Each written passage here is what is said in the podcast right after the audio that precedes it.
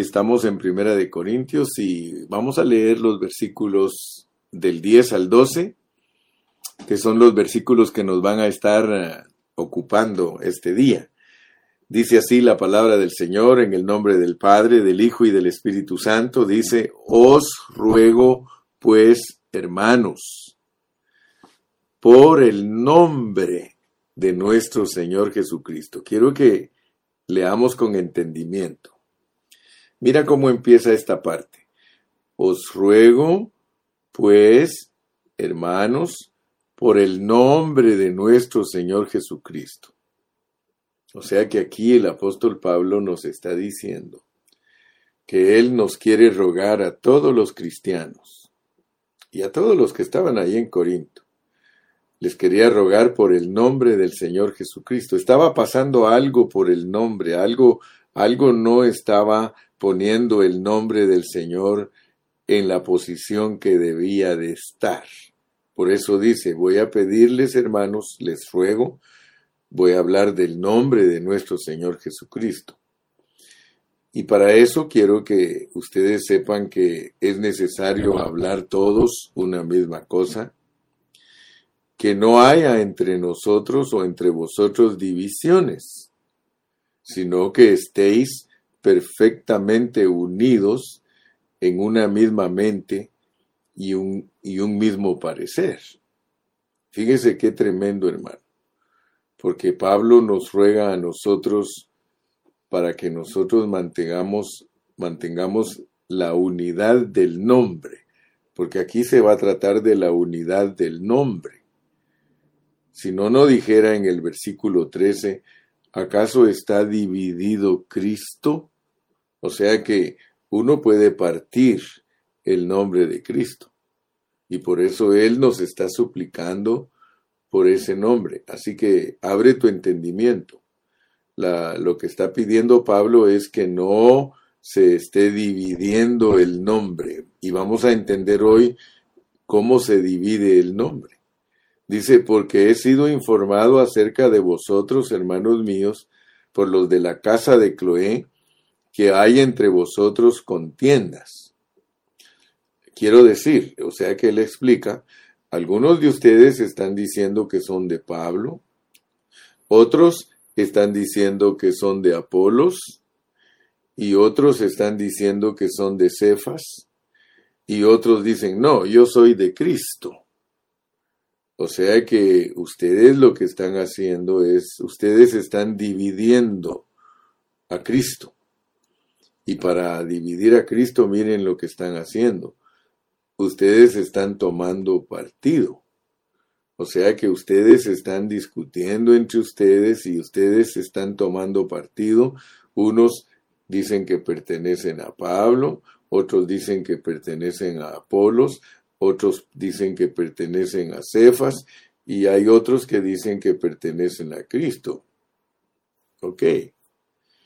Yo quiero entonces, hermanos, que en esta mañana veamos que en el primer siglo, cuando esta iglesia en Corinto estaba iniciándose, Pablo trató con una de las condiciones quizás más complejas y dañinas que puedan existir en la iglesia, y es el problema de la división. En los mensajes anteriores yo compartí con ustedes acerca de que la división es la raíz de todos los problemas en la iglesia. Y por eso Pablo, él ataca el problema de la división. Y nosotros debemos de darnos cuenta que aún en el inicio de la iglesia, aún en el primer siglo, los hermanos ya habían comenzado a formar partidos. Ellos comenzaron a identificarse con las personas dotadas, ¿verdad? O sea que eso se ha visto siempre a través de toda la historia y parece que ese es el patrón que se ha repetido una y otra vez. Y el resultado ha sido la situación confusa que prevalece hoy en día. O sea que cuando la iglesia toma partidos, se crea confusión en ella. Sin embargo, el apóstol Pablo, desde el principio de Primera de Corintios, él afronta ese problema. Desde que él empieza a escribir la epístola, él afronta el problema de los corintios. Volvamos a leer los versículos 10, 11 y 12. Os ruego, pues, hermanos, por el nombre de nuestro Señor Jesucristo, que habléis todos una misma cosa, que no haya entre vosotros divisiones, sino que estéis perfectamente unidos en una misma mente y en un mismo parecer. Porque he sido informado acerca de vosotros, hermanos míos, por los de Cloé, que hay entre vosotros contiendas. Quiero decir que cada uno de vosotros dice, yo soy de Pablo, y yo de Apolos, y yo de Cefas, y yo de Cristo.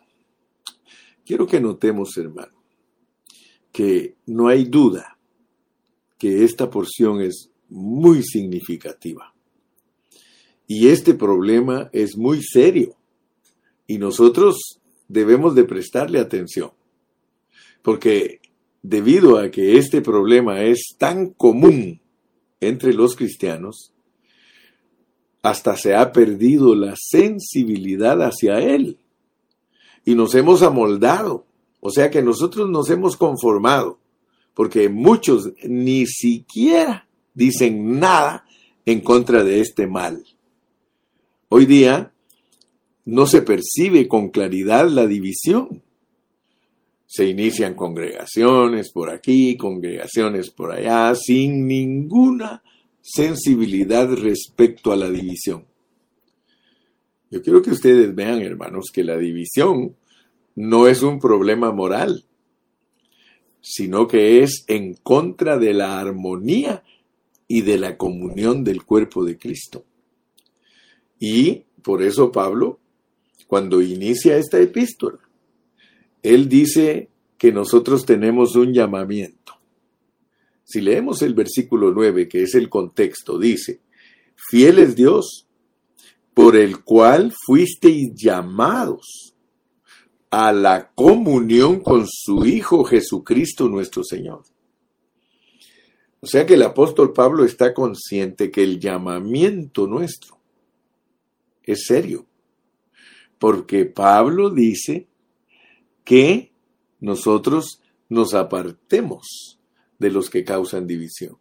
O sea que más en otros pasajes Pablo dice que nos apartemos de los que causan división, hermano. Entonces, eso significa que este tema es muy serio. ¿sí? Debemos tener un corazón para la comunión. Si nosotros no tenemos un corazón para la comunión, hermano, nosotros vamos a estar puestos al nivel de la inmoralidad, porque cuando ya estudiamos estos pasajes, Dios a la división la pone al mismo nivel que una persona inmoral, así que nosotros no, no tenemos excusa. Somos inexcusables si nosotros somos personas que causan división porque estamos al mismo nivel que los adúlteros, los fornicarios, los idólatras. Hermano, yo no sé por qué nosotros somos tan descuidados. Nosotros nos parecemos mucho, mucho a los mundanos. Los mundanos en un país, ellos tienen sus partidos políticos o sea que los mundanos toman partido, que yo soy de este grupo, que yo soy de este otro grupo, que soy de aquel grupo, del otro grupo. Sí, en los países latinos a veces nosotros nos quedamos admirados porque cuando van a elegir a un presidente hay hasta 20 y 30 partidos políticos.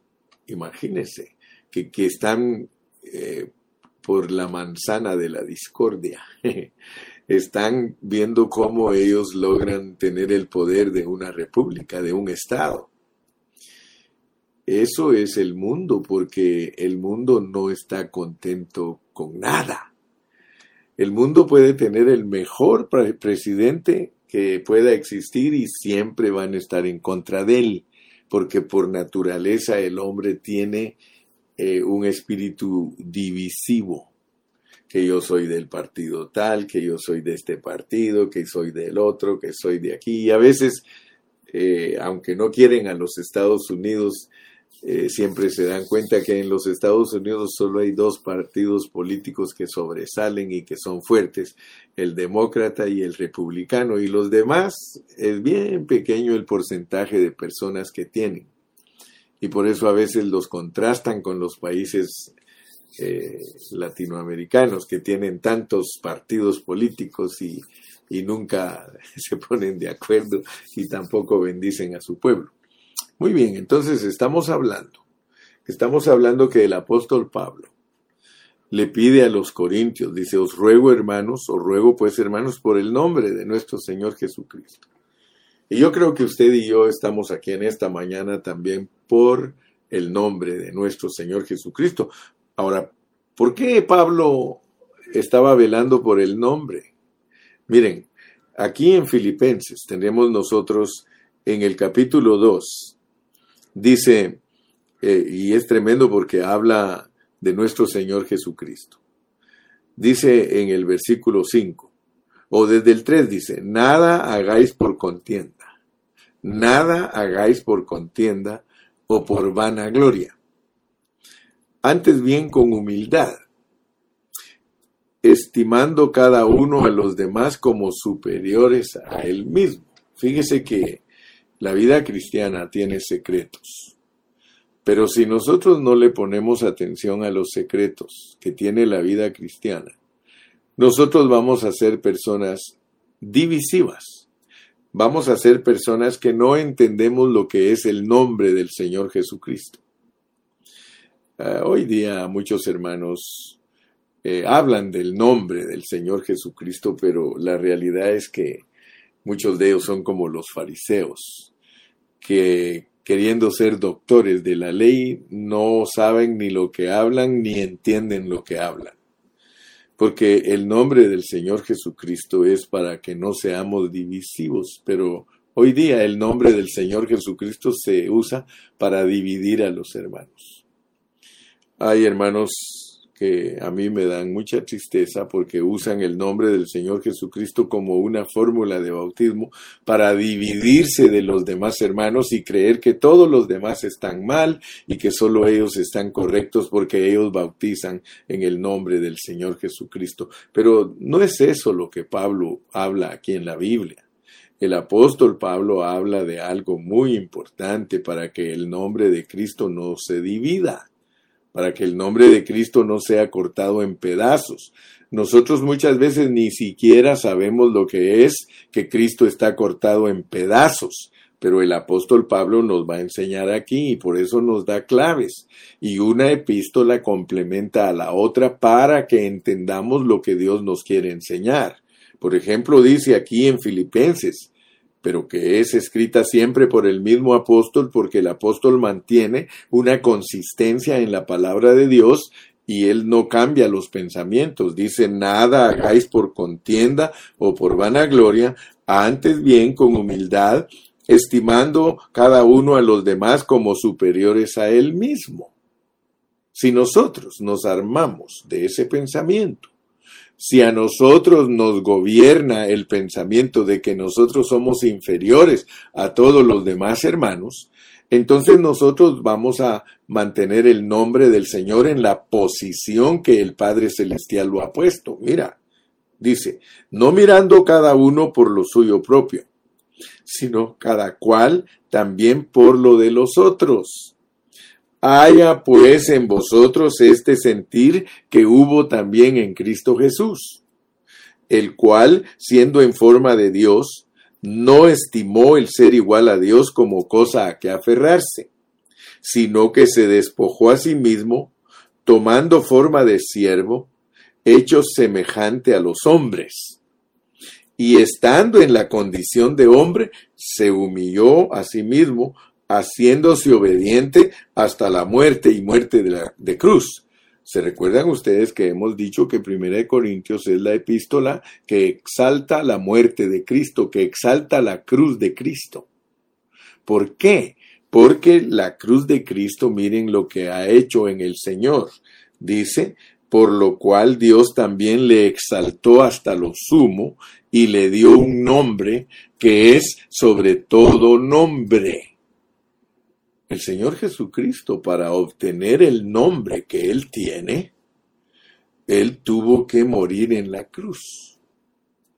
Él se llama Cristo, porque Él murió en la cruz. Y por eso, en el nombre de Jesús, en el nombre de Cristo, se debe de doblar toda rodilla de los que están en los cielos y en la tierra y debajo de la tierra, y toda lengua confiese que Jesucristo es el Señor para gloria de Dios Padre. O sea que el nombre que él obtuvo es muy importante para nosotros. Por eso nos dice, os ruego pues, hermanos, por el nombre de nuestro Señor Jesucristo. Y está bajo el contexto de la crucifixión, bajo el contexto de un hombre humilde, bajo el contexto de un hombre que se hizo hasta lo más bajo para ser el que es el sacrificio por los pecados de todos nosotros. Entonces, hermano, no vayas a creer que Pablo está tratando de entretenernos o perder el tiempo, no, hermano. Dice, quiero decir, dice el versículo 12, que cada uno de vosotros dice, yo soy de Pablo, y yo de Apolos, y yo de Cefas, y yo de Cristo. Y por eso pregunta Pablo en el versículo 13, ¿acaso está partido Cristo? ¿Tiene partidos? ¿Acaso Cristo tiene un grupo de esto, un grupo de esto y otro grupo de, de esto? Es más, dice, fue crucificado Pablo por vosotros. Mire, mire que Pablo tenía un corazón completamente para el nombre de Cristo. O sea que Pablo era cristocéntrico. Pablo defendía la posición de ese nombre. Para él tenían que tener mucho cuidado, cuidado con lo que dicen delante de Pablo, porque Pablo tiene un concepto bien claro de que Cristo su nombre es sobre todo nombre y que nadie lo puede usurpar y que nadie lo puede tomar y por eso dice, ¿acaso fui crucificado yo por ustedes? ¿O acaso ustedes fueron bautizados por mí, por mí, por mi nombre. O sea que ustedes fueron bautizados en el nombre de Pablo. No.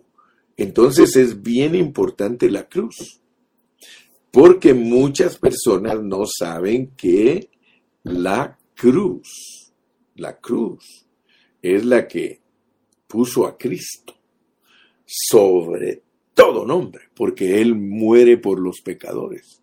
O sea que dice que es para gloria de Dios, o sea que es para expresar el amor de Dios, mas Dios muestra su amor para con nosotros en que Cristo Jesús murió por nosotros. Ahora, ahora aquí, cuando nosotros leemos Filipenses, que es la epístola subjetiva, que es la epístola que nos enseña a experimentar a Cristo, nosotros tenemos que experimentar la muerte. ¿Cómo se experimenta la muerte? No es que te crucifiquen a ti, que te metan los clavos a ti en la cruz y que tú seas el redentor. No, eso ya lo logró Cristo, Él es nuestra cabeza, Él es el capitán, Él es el prototipo, Él es el ejemplo, Él es el patrón. Lo que está hablando Pablo es que nosotros tenemos que experimentar esa clase de vida. Haya pues en vosotros ese mismo sentir que hubo en Cristo. Experimentar la cruz es ser humildes, hermanos. Experimentar la cruz es que nosotros no nos creamos superiores a los demás. Ahora, fíjense cómo funciona este asunto porque aquí tenemos algo que vamos a desentrañar en esta mañana.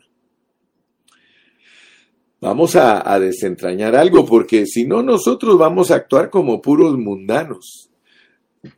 Yo quiero decirte, a mí me da mucha tristeza. Yo, el hermano Carrillo, sufro mucho por el cuerpo de Cristo. Porque a mí me toca instruir a mis hermanos. A mí Dios me ha llamado para que yo instruya a mis hermanos en las cosas divinas.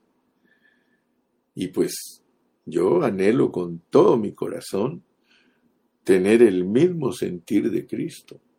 Pero yo me doy cuenta que los hermanos actúan muchas veces como mundanos porque cualquier cosa que no les gusta en la vida de la iglesia, ellos lo solucionan muy fácilmente yéndose de las congregaciones. Yo quiero decirles, cuando nosotros no tenemos la capacidad de solucionar nuestros problemas, y parece que así somos, nosotros en nuestra carne somos irreconciliables a nosotros no hay nada que nos convenza. Cuando nosotros nos sentimos ofendidos en una congregación, nosotros no somos capaces de solucionar ese problema. Si algo nos sucede en una congregación, nosotros rápido queremos cambiarnos de congregación, rápido colgamos la toalla, rápido, eh, no tenemos nada de paciencia, hermano, y eso sí, ah, nosotros decimos, yo soy hijo de Dios, yo soy un seguidor de Cristo, hermano. Os ruego pues, hermanos, por el nombre de nuestro Señor Jesucristo, mira, si tú llevas el nombre de Cristo en ti, cristiano, tú tienes que pedirle al Señor que te abra tus ojos para ver lo que eso significa hermano, llevar el nombre del Señor Jesucristo, si mi pueblo, dice, sobre el cual es invocado mi nombre. Nosotros llevamos el nombre de Cristo, hermano. Israel llevaba el nombre de Dios. Sí, Israel era el nombre de Cristo y el nombre que llevaba el pueblo era Israel. Ellos eran los que sobre los cuales es invocado el nombre del Señor. Nosotros somos cristianos, somos los hijos de Cristo los hermanos de Cristo. Entonces nosotros, hermanos, tenemos que cuidar ese nombre. Yo siempre me recuerdo del hermano Cayetano que él nos cuenta que cuando su papá eh, los instruía para cuando ellos salían a la calle a enfrentar la vida, él decía, cuidadito el que va a manchar el apellido Ceja. Hermano, y muchos padres así son, cuidadito le dicen a sus hijos al estar ustedes en las calles, en el pueblo, vayan a manchar nuestro apellido. Que no vayan a decir de ustedes que son ladrones, que son asaltantes, que son mentirosos, que son prevaricadores, que son personas que se conducen en una forma incorrecta. Yo quiero, hermano, en esta mañana decirte que este tema de hoy es delicado Tristemente, vuelvo a repetirte, muchos cristianos ya no tienen ninguna sensibilidad para este tema, el de la, el de la, de la comunión. Porque nosotros tenemos un llamado a la comunión con su Hijo Jesucristo, lo cual, lo cual tiene que ver con mantener el nombre de Cristo sin hacerlo pedazos. Y hacer pedazos el cuerpo de Cristo, hermano, con eso entro a mi primer punto, con el tema de que Cristo no está dividido. Primer punto de este mensaje. Cristo no está dividido.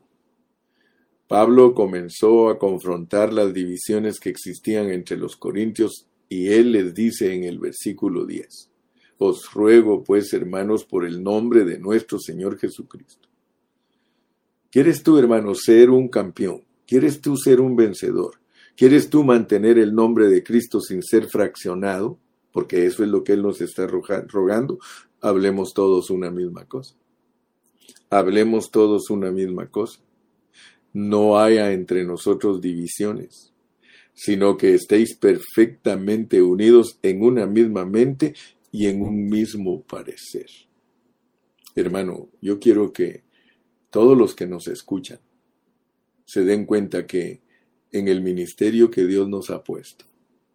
Todos estamos procurando hablar una misma cosa, no partir el nombre de Cristo diciendo, yo soy del hermano fulano, yo soy de sutano, yo soy de mengano, hermano, porque muy fácilmente podemos partir el cuerpo de Cristo. El apóstol Pablo es muy consistente, muy serio en sus enseñanzas. No estamos hablando de que los hermanos aman a los hermanos dotados y los admiran, porque entonces contradiríamos el mensaje.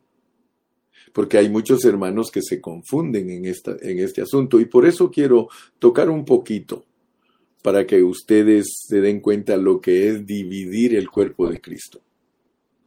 Dividir el cuerpo de Cristo no es admirar a los hermanos que Dios usa, porque Pablo por otro lado dice honor al que honor merece y honra al que honra merece. El mismo hermano Pablo honra a los hermanos que se destacaron. Él habla de Tito, él habla de Filemón, él habla de Timoteo, él habla de hermanos aún que dieron su vida por, por la vida de la iglesia. Entonces, ponga aparte, por favor, lo que es admirar a un hermano. Ahora, lo que no es correcto es lo que decían los corintios. Ellos hicieron partido de una vez. Ellos dijeron, yo soy de Pablo. Se identificaban solamente con lo que Pablo dijera. Otros se identificaban totalmente con lo que Apolo dijera.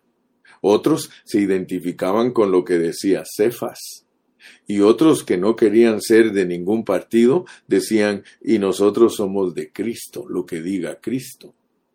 Ahora, ¿cómo podemos entender lo que es no partir el nombre de Cristo? Es poner un nombre aparte, poner un nombre aparte. Si alguno de los que está con nosotros en el ministerio dice, yo soy de Carrillo, está frito y sin manteca, porque yo no yo no morí en la cruz por ti, ni tampoco te bauticé en mi nombre. Tampoco yo eh, estoy haciendo las cosas por ti, sino que todo lo ha hecho Dios por ti.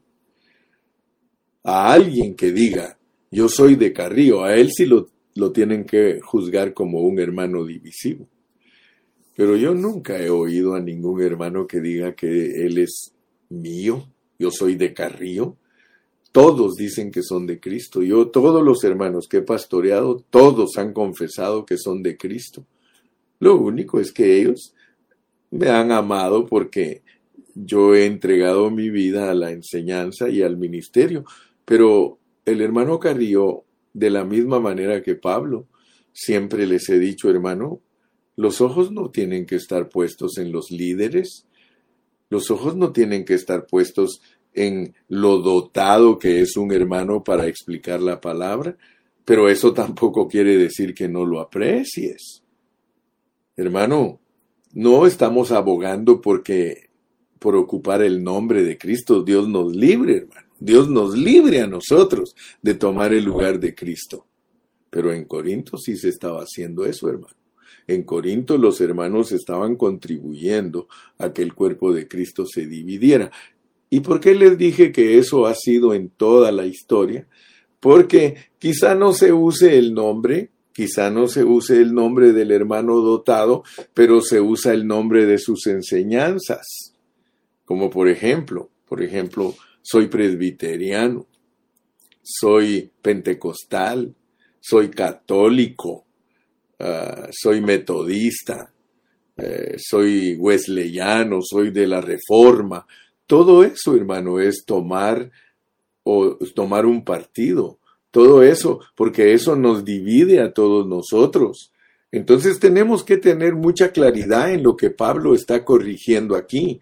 Vuelvo a repetir, Pablo aquí no está corrigiendo de que amaban a los hermanos, al contrario, si él fue uno que siempre quiso y, y, nos dejó legado de que amemos a los hermanos y que, es más, dice a los pastores que los honremos.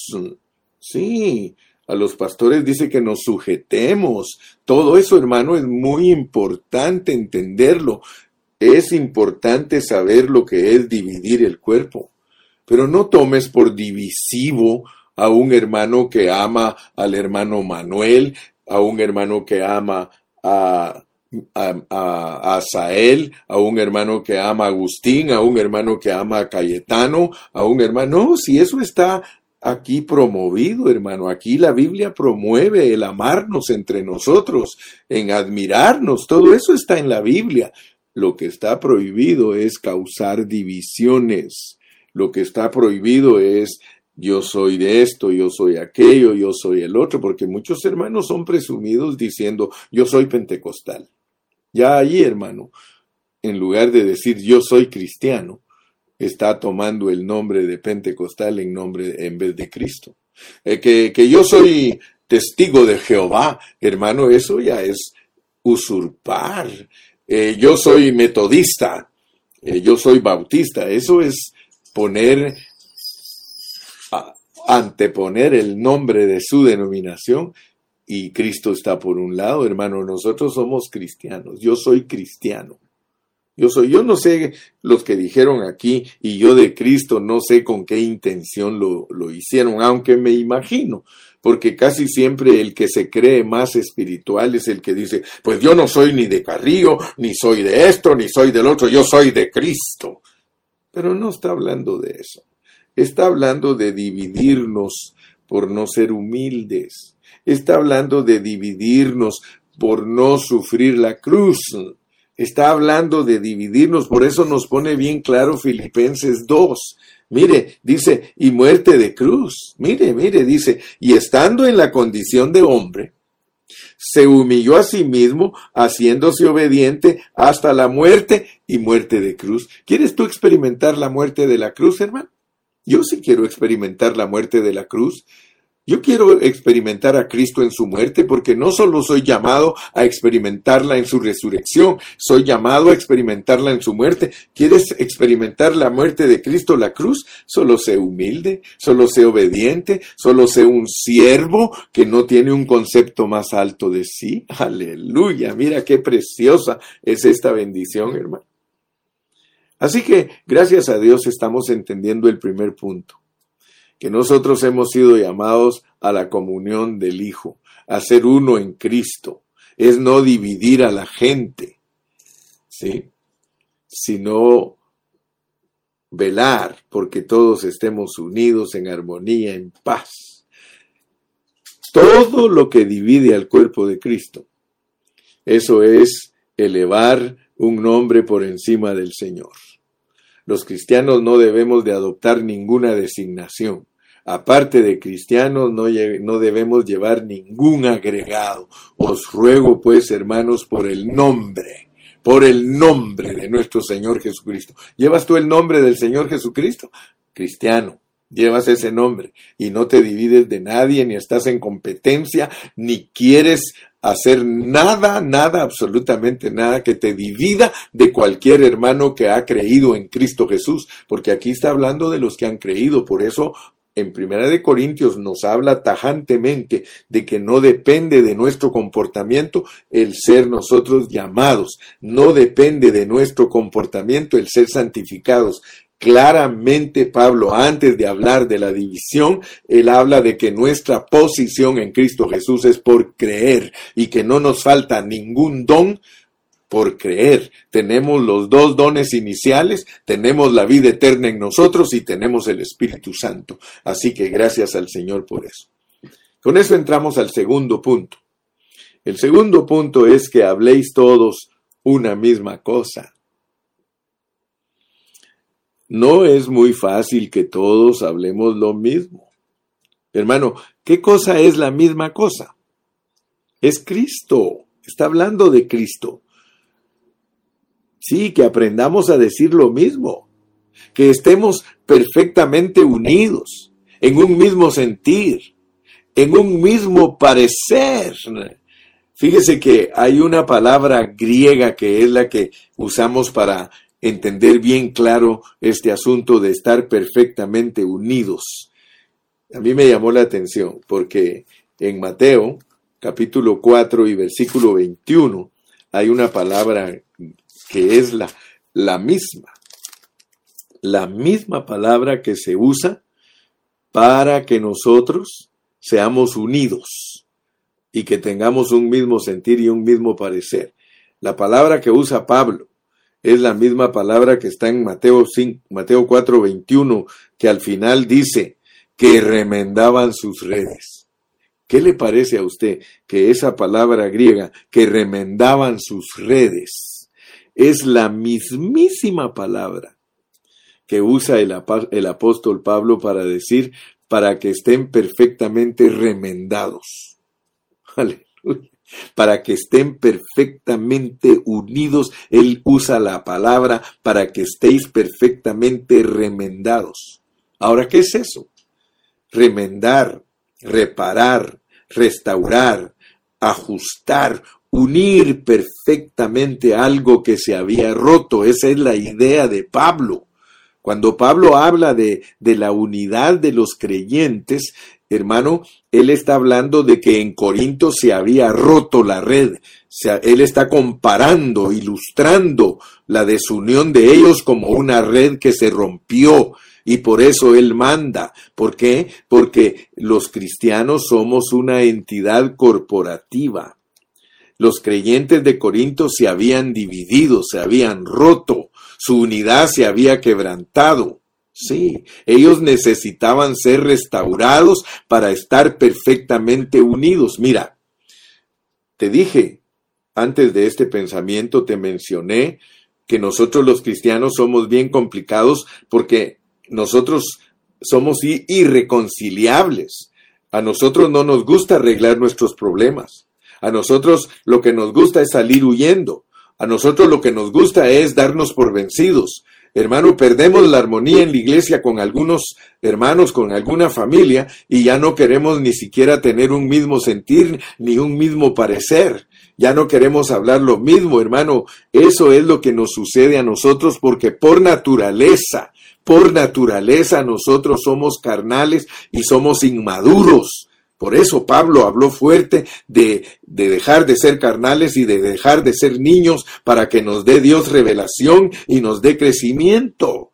Hermanos, debemos para ello cuidar el nombre del Señor que no se divida y debemos también para ello tener el mismo sentir que había en Cristo que era el de llevar la cruz. El testimonio, hermano, de la iglesia en Corinto había sido gravemente perjudicado. Y Pablo escribió esta epístola para restaurarlos, para que pudieran ser afinados, hermano. Ese es un término musical que muestra que entre los santos en Corinto no existía armonía. Cuando Pablo escribió esta epístola, él procuraba restaurar esta armonía él quería afinarlos para que ellos tuvieran un mismo sentir, para que ellos tuvieran un mismo parecer, para que los corintios, hermano, que ya habían sido regenerados, que ya habían nacido de nuevo, y que el Señor moraba en el espíritu de ellos, ellos se prestaran para que Dios les diera la armonía que se necesita en la vida de la iglesia. Hermano, en la iglesia necesitamos vivir en armonía. No, no dice acaso el Salmo 133, dice, mirad cuán bueno y cuán delicioso es habitar los hermanos juntos en armonía, hermano. Muchos, muchos a veces, hermano, pierden de vista ese, ese, ese edicto para la iglesia. La iglesia debe de vivir en armonía. Sí. ¿Saben ustedes cuál es la diferencia entre la mente y las opiniones? La mente produce los pensamientos, mientras que las opiniones son los pensamientos expresados en palabras. No es muy fácil estar afinados a una misma manera de pensar y hablar una misma cosa. Oh, hermano, cuánto aprecio a los que hablamos una misma cosa. Usted no se imagina cuánto el hermano Carrillo aprecia a todos los hermanos que hablamos una misma cosa, hermano. Cuando todos hablamos lo mismo, nosotros estamos en un mismo parecer. Estamos perfectamente remendados, perfectamente unidos. En otras palabras, hermano, algo se había roto algo se había, se había dañado. Se, se refiere a poner otros nombres sobre el nombre de Cristo. Sí, el cuerpo debe de estar unido, hermano, por el nombre de Cristo. La unanimidad es bajo el nombre. Escuche bien, cuando usted predica lo mismo, cuando usted piensa lo mismo, cuando usted expresa lo mismo, usted está teniendo cuidado del nombre de Cristo. Usted no lo está partiendo, usted no lo está dividiendo. Y a eso es lo que Dios nos ha llamado, hermano. Sí, cuando nosotros hablamos lo mismo en otras palabras, eso que se ha roto, eso que se ha dañado, hermano, aleluya, es reparado. Debemos remendar la red cuidadosamente. En Corinto está la raíz de todos los problemas, hermano. Allí en Corinto nos, nos presentan la raíz de todos los problemas y es la división. ¿Cuántos de ustedes saben que la gloria del Señor es nuestra unanimidad? La gloria de Dios es nuestra unanimidad. Él luce glorioso cuando nosotros hablamos la misma cosa, pensamos lo mismo, hermano. Aleluya. Leamos Primera de Corintios 1, 1, 13. Primera de Corintios 1, 13. Allí mismo dice, ¿acaso está dividido Cristo? ¿Fue crucificado Pablo por vosotros? ¿O fuisteis bautizados en el nombre de Pablo? Pablo está quitando su nombre, hermano. Pablo estaba preocupado de que los hermanos no lo tomaran a él para ponerlo sobre Cristo, hermano. Pablo cuidó de no ser él el motivo de la división. Yo hago lo mismo, hermano. Yo no quiero ser motivo de división. A veces por ahí algunos hermanos dicen, es que ustedes endiosan al hermano Carrillo. Momento, a mí nadie me está endiosando. Es más, yo le digo, hermano, a mí ninguno me puede poner antes de Cristo. Yo solo soy un instrumento que Dios ha usado para que ustedes conozcan la verdad. Ámenme como un hermano en Cristo. Así como aman a su mamá y a su papá, a su tío, a su hermano, así tienen que amarme a mí, pero no para ponerme como que yo fuese superior a Cristo. Me libre Dios, hermano, yo no soy superior a Cristo. Mi Cristo, mi Cristo, recuérdense siempre. Yo digo mi Cristo, mi Cristo no está dividido y por favor no participemos en partidos no usemos nombres denominacionales para identificarnos. Eso sí, eso sí es poner a, a los nombres arriba de Cristo. Ok, voy a terminar el mensaje de esta mañana. Y vamos a continuar un poquito más profundo sobre la división, ya que esta toma parte de nuestra naturaleza caída. ¿Qué podemos hacer al respecto? ¿Será entonces, hermano, esta la última porción de mi mensaje, que yo creo que nos va a ser de mucha ayuda. Dios quiere que nosotros hoy experimentemos la unanimidad. Si queremos ser salvos de la división, debemos tomar a Cristo como nuestro centro. Cada uno de nosotros somos facciosos por naturaleza. Nosotros nacimos divisivos. La única manera de ser rescatados de la división consiste en ver que Cristo lo es todo y en aprender a disfrutarlo. Escúchame bien. Todo lo, único que nos puede rescatar de la división es ver que Cristo es todo y debemos de aprender a disfrutarlo. Tenemos que darnos cuenta que la única manera de evitar la división es ver a Cristo, recibir a Cristo y disfrutar a Cristo. Mi pregunta es, ¿ven ustedes a Cristo? ¿Han aprendido el secreto de disfrutar a Cristo? Porque eso es lo único que nos libera de la división. Solo eso nos va a llevar a estar sincronizados en un mismo parecer. Entonces se va a producir la verdadera armonía entre nosotros. Solo así no tendremos ningún sabor que no sea Cristo. El Cristo que todo lo incluye es nuestra única elección y eso nos va a preservar en la vida de la iglesia. Si no, tarde o temprano seremos desilusionados o distraídos. En esta palabra de conclusión, tenemos un secreto que debemos aprender y que también necesitamos ver. Sin estas dos cosas vamos a estar distraídos y vamos a ser desilusionados, por lo que posiblemente caeremos en división. Quiero resumir toda mi lección en estas pocas palabras. Quiero que veamos estos puntos claves. Bueno, es muy cierto de que si perdemos la visión de Cristo, que lo incluye todo, pues ciertamente nos vamos a dividir. La división forma parte de nuestra naturaleza caída. Por tanto, necesitamos ser afinados. Necesitamos ser remendados para que podamos ver únicamente a Cristo. Él es nuestro disfrute, Él es nuestra cabeza, Él es nuestra vida. Y si nosotros nos centramos solo en Él, nosotros vamos a ser guardados de ser divisivos. La división es lo más dañino para el cuerpo de Cristo. ¿Sí? ¿Cómo podemos ilustrarlo? Partir el cuerpo de Cristo, hermano, es como que a nosotros nos quitaran las manos, nos quitaran los brazos, nos quitaran los pies. Hermano, eso es algo monstruoso. Eso es algo muy dañino. Sí.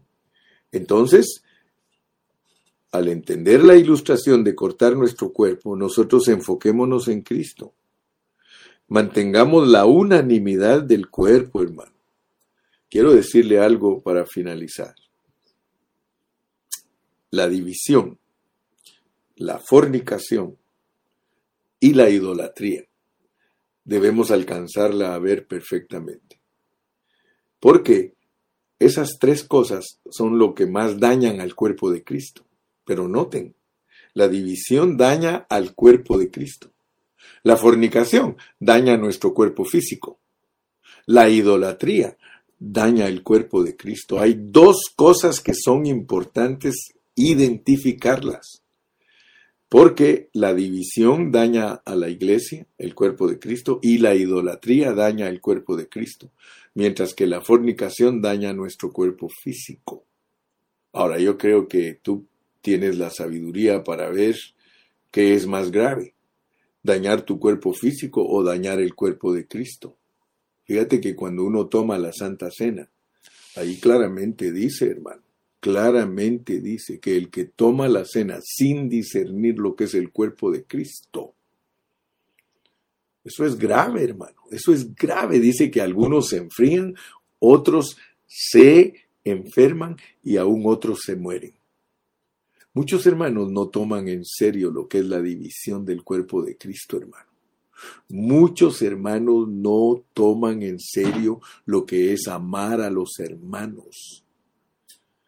Si nosotros verdaderamente amamos a los hermanos, nosotros no dividimos a Cristo.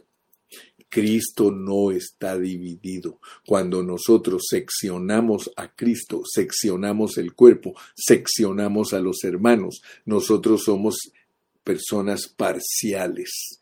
Tenemos parcialidad para tratar a un hermano y a otro. Hermano, yo espero que este mensaje de hoy abra tus ojos y que veas lo que es que te rueguen por el nombre de nuestro Señor Jesucristo. Os ruego, pues, hermanos, por el nombre de nuestro Señor Jesucristo. Sí, dice que en ese nombre se doblará toda rodilla.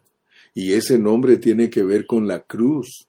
Solo porque Él murió en la cruz es que Dios le dio un nombre que es sobre todo nombre. Por tanto, experimentar la cruz de Cristo es experimentar, hermano, no dividir el cuerpo siendo humildes y obedientes hasta la muerte, no buscando cómo excusarnos y cómo huir de nuestros problemas y mayormente cómo huir de la congregación, porque muchos así creen que se arreglan los problemas.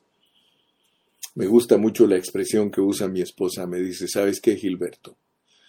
Los hermanos que se van de una congregación son porque no está su transformación ahí en esa congregación, pero ellos no saben que al huir de su transformación en una congregación se, lleva, se llega a otra donde la apretura va a ser más fuerte.